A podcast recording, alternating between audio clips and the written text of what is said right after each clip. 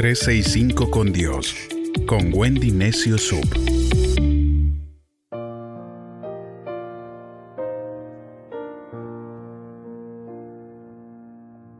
...19 de marzo... ...mi única esperanza... ...una vez leí un libro que marcó mi vida... ...se llama... ...cuando lo que Dios hace no tiene sentido... ...de James Dobson...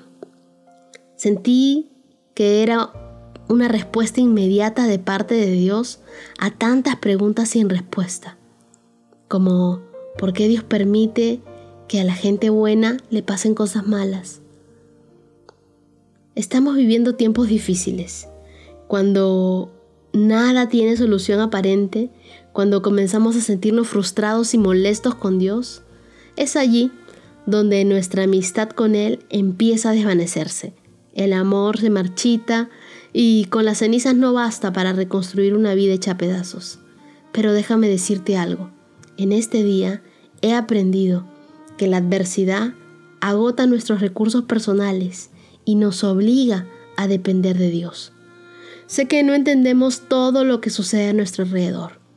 Pandemias, desastres, accidentes, tragedias, separaciones, porque gente que amamos está enferma, porque gente que amamos murió, porque gente joven muere prematuramente.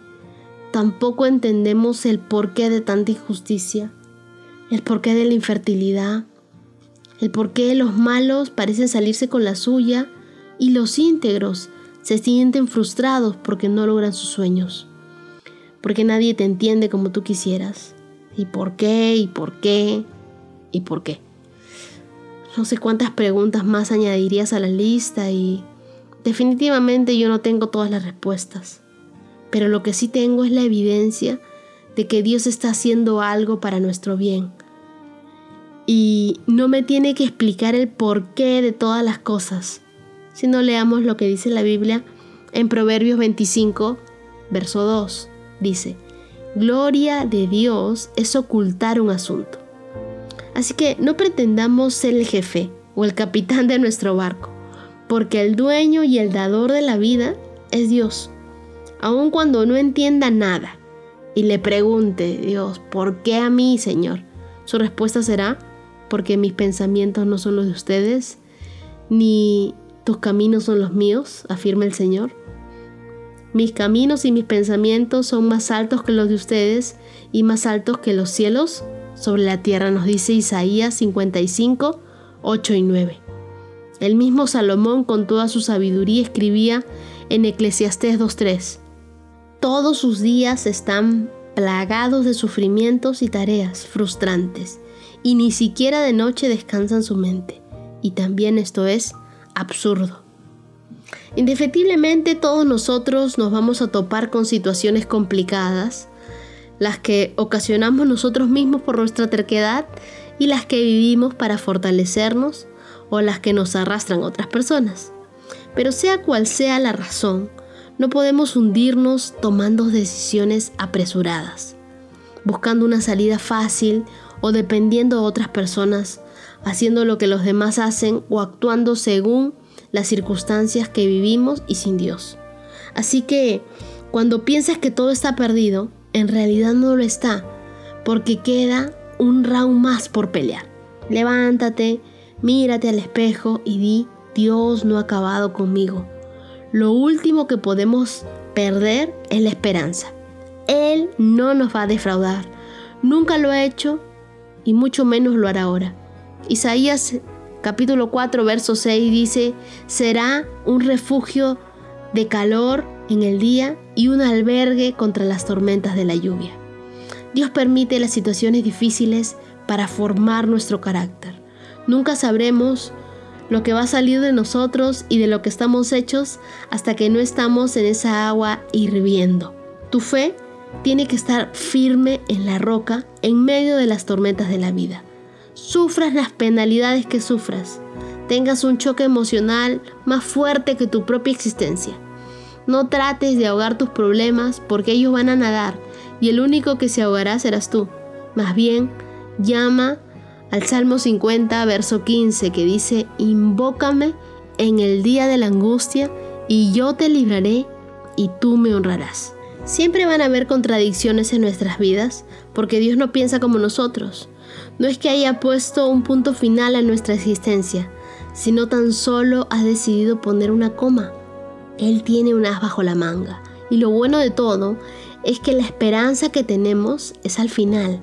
El destino que Él tiene para ti y para mí es de bien y no de mal.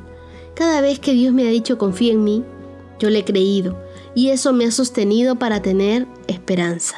Te animo a mirar cada nuevo día de la vida como un milagro.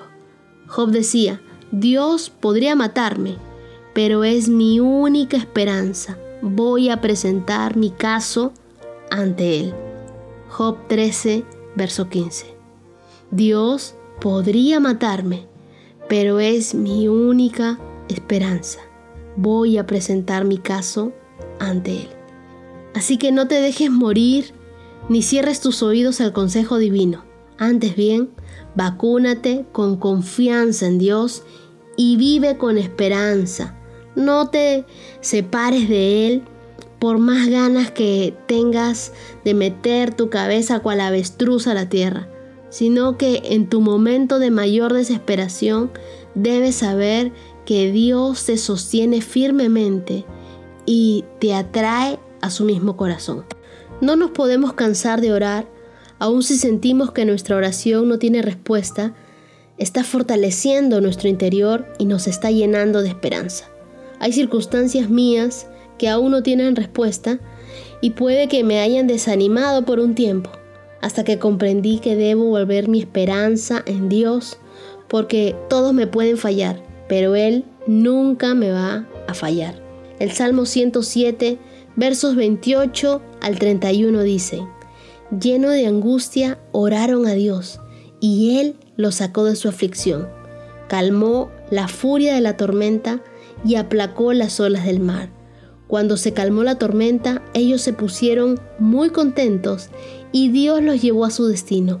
Demos gracias a Dios por su amor, por todo lo que ha hecho en favor nuestro. Este es un día para aferrarte a esa única esperanza. Él es nuestro Dios. Él está con nosotros. Cuando parezcan que las cosas no tienen sentido, acerquémonos a ese Dios de esperanza. En Él vamos a encontrar el respiro, en Él vamos a encontrar nuestro propósito y sobre todo, recordemos que Dios nos va a llevar hacia nuestro destino en nuestros momentos de mayor angustia, oremos a Dios. Él nos va a sacar de esa aflicción.